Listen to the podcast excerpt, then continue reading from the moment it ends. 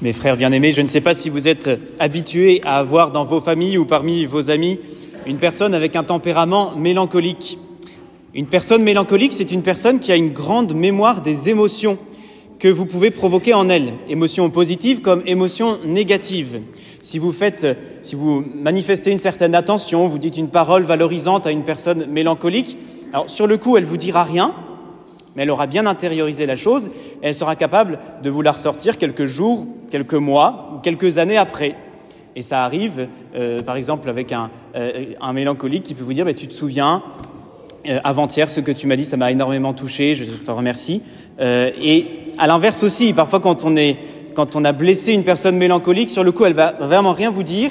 Et puis, quelques temps après, elle va venir Tu te souviens, le 12 mars 2020, à 14h30 quand tu m'as fait cette réflexion, mais ça m'a beaucoup blessé. Eh bien, je pense que Saint Jean l'évangéliste était un grand mélancolique, parce que lui, il écrit quand même 50 ans après les faits, et il se souvient du jour, de l'heure exacte, et presque il s'excuse de, dire que c'était environ à 4 heures de l'après-midi.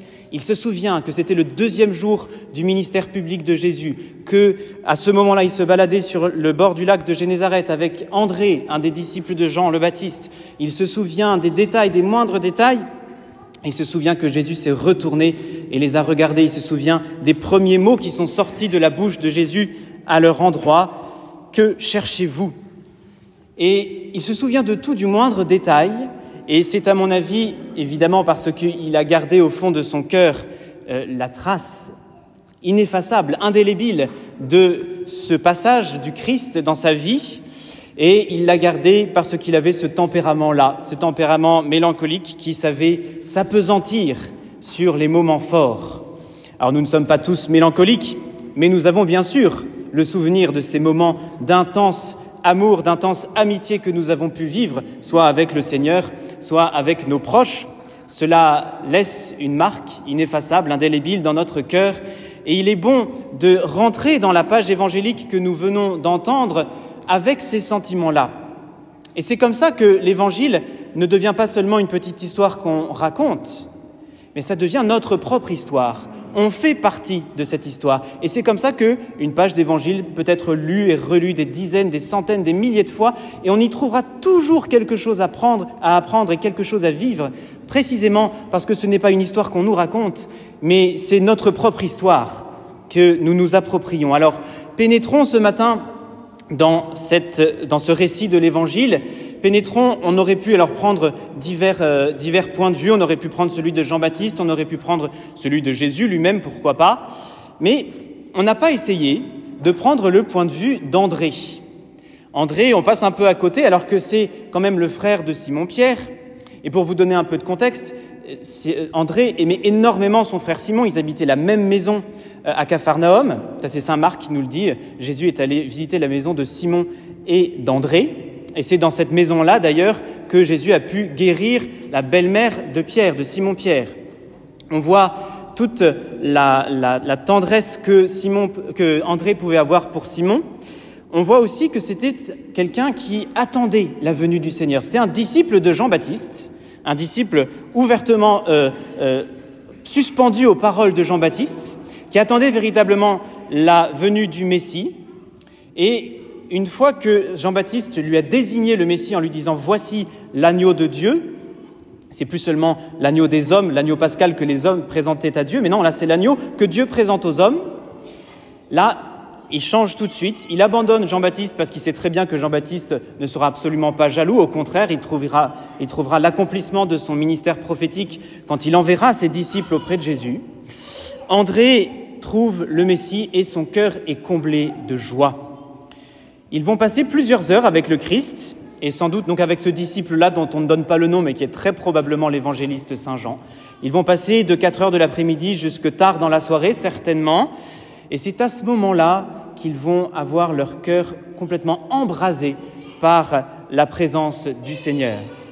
Ils se sont laissés surprendre, ils se sont laissés saisir par le Christ, ils se, se sont laissés faire, et ils ont finalement eu un cœur suffisamment ouvert pour se laisser embraser. Ça devait peut-être pas se passer comme ça au départ, parce qu'une fois que Jean-Baptiste leur a désigné l'agneau de Dieu, ils se sont mis gentiment à suivre le Seigneur.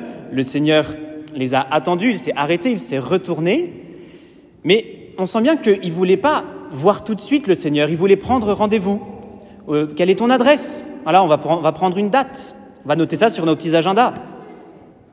Et Jésus n'entend pas du tout de cette oreille. Jésus, il leur dit non, non, on va pas prendre de date. Vous n'allez pas sortir vos calepins.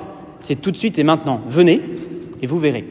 Venez tout de suite, il n'y a pas besoin d'attendre. Venez tout de suite, votre désir c'est celui de connaître Dieu, votre désir c'est celui de connaître le Messie, mais venez et vous verrez. Venez tout de suite.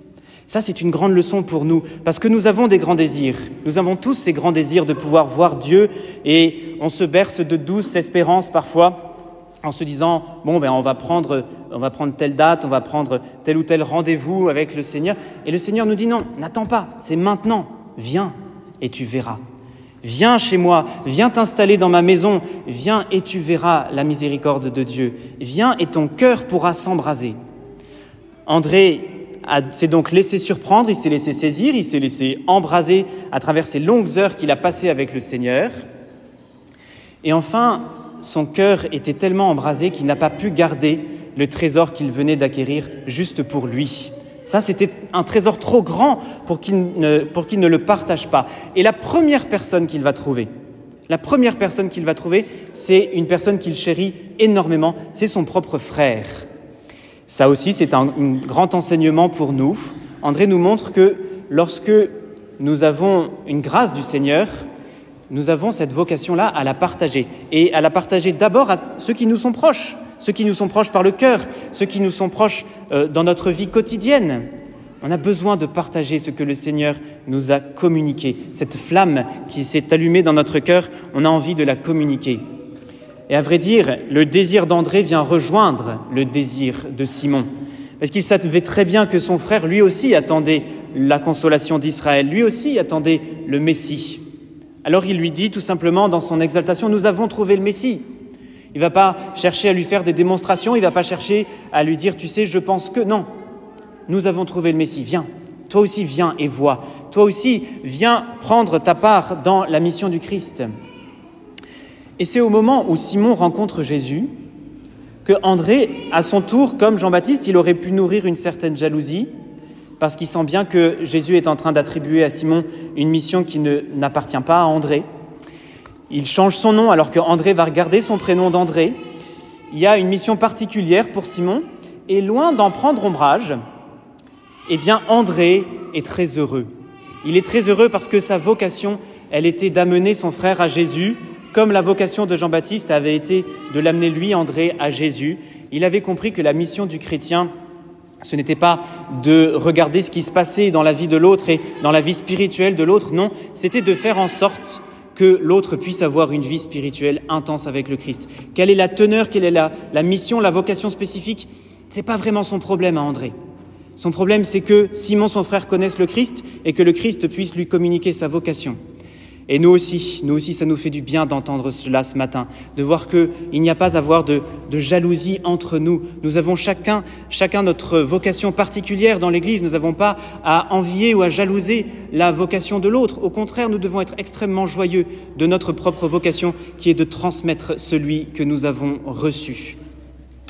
André finira par évangéliser plutôt le monde grec, il mourra sur une croix bien particulière, la croix de Saint-André. Il ne voulait pas mourir comme son Seigneur. Et il dira au moment vraiment d'embrasser la croix, une phrase absolument merveilleuse qui nous a été rapportée par une tradition, mais assez ancienne, très ancienne même. Il salue la croix.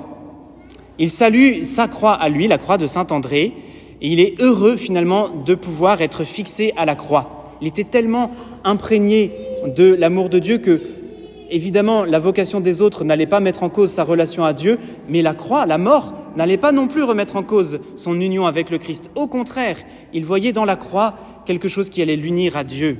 Il disait, Ô croix bienheureuse, toi qui as reçu la majesté et la beauté des membres du Seigneur, prends-moi et porte-moi loin des hommes et rends-moi à mon maître. Prends-moi et porte-moi loin des hommes et rends-moi à mon maître, afin que, par ton, intermédiaire, me reçoive celui qui par toi m'a racheté. Je te salue, ô croix, oui, en vérité, je te salue.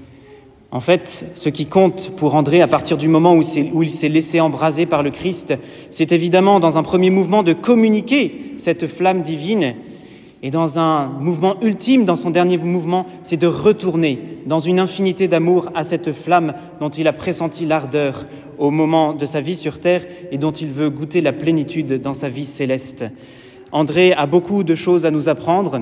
André a gardé dans son cœur la mémoire de l'amour du Christ et ça l'a aidé à traverser toutes les épreuves. Ça l'a aidé évidemment à traverser cette épreuve incroyable de la crucifixion ça lui a fait passer dès à présent de la mort à la vie. À nous de prendre exemple sur André, à nous de nous laisser saisir par le Christ comme André et Jean se sont laissés saisir par le Christ, à nous de nous laisser embraser, à nous de communiquer cette flamme qui nous anime sans aucune jalousie, à nous enfin d'embrasser toutes les épreuves qui nous restent à traverser sur cette terre pour vivre dans la plénitude l'éternité de la joie qui nous est réservée. Amen.